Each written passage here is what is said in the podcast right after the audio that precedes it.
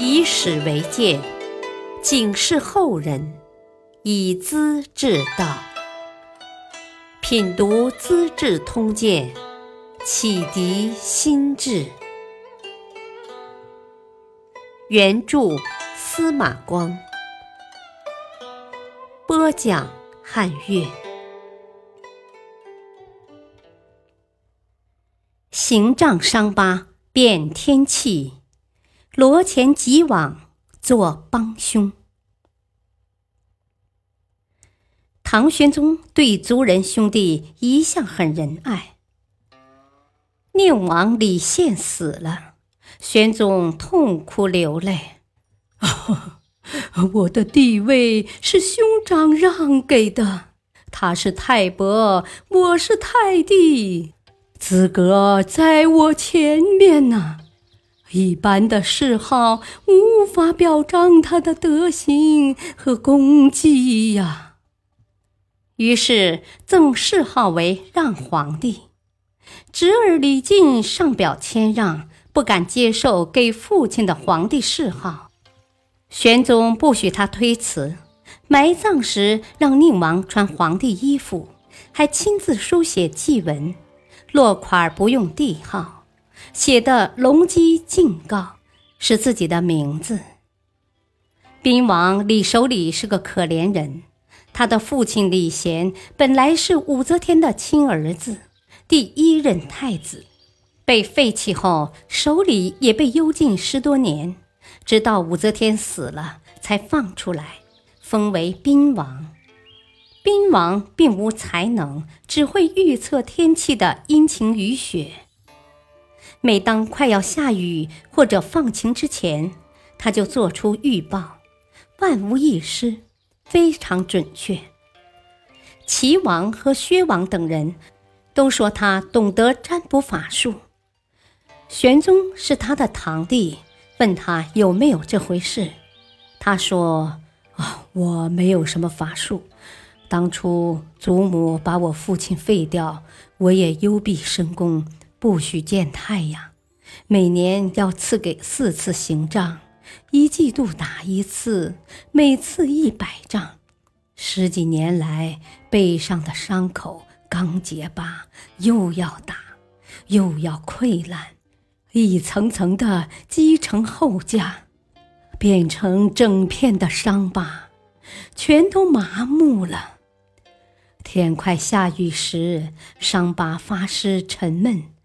要反晴就感到清爽，我是凭背上的感觉测知天气的。玄宗听了，脸色凄惨，心中不悦。此后一直对宾王爱护体贴，他死后丧礼也十分隆重。可是他对待自己的儿子却很不清醒。由于李林甫的挑动，他认定太子李英和另外两个王子阴谋造反。结果，这些多才好学的青年都被害死了。人越老，疑心越重，性情越固执。儿子李炎的两个妃子争风吃醋，其中一位请女巫画了一道符咒。放在李岩的鞋底里面，据说只要穿起来走路，就必然的想起这位妃子来。李岩和玄宗身边的太监有别扭，这事被太监们告发上去，说是他用巫术诅咒皇帝，大逆不道。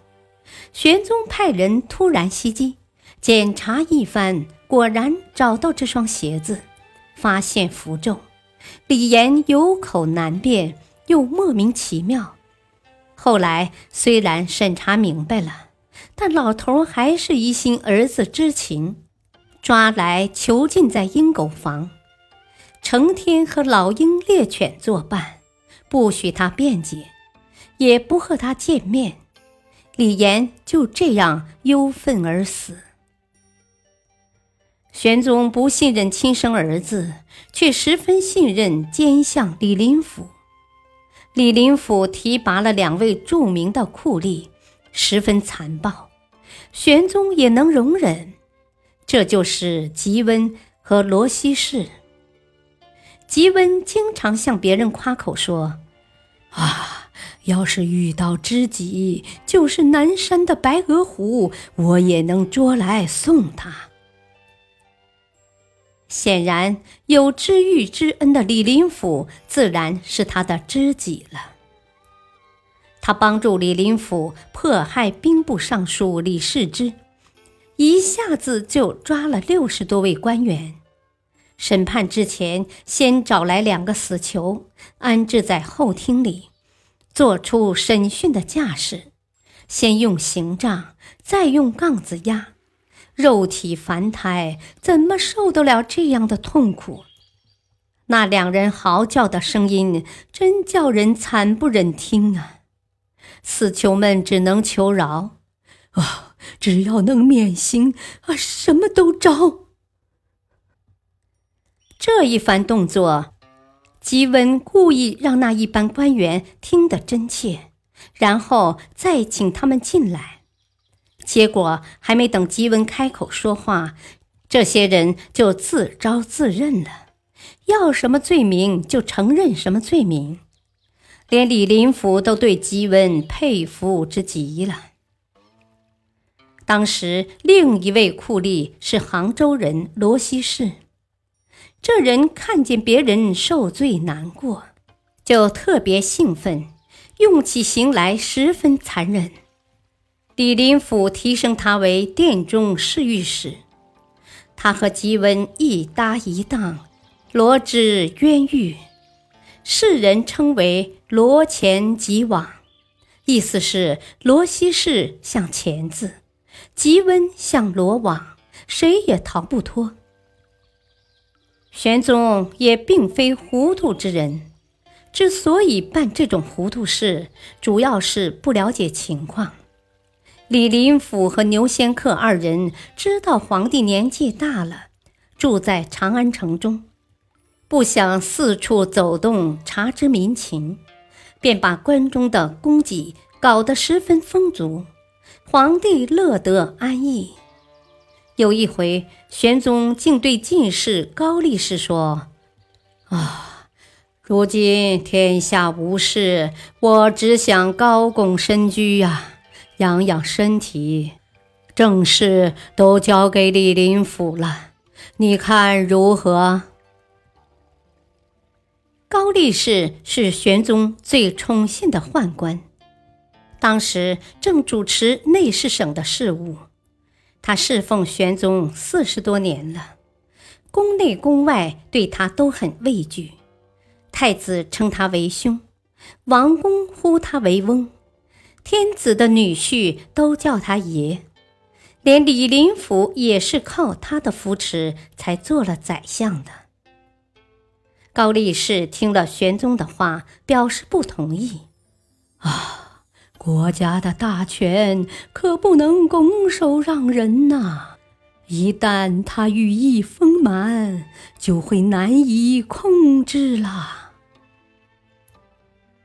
可这一回，皇帝却听不进去，眉头一皱，回宫去了。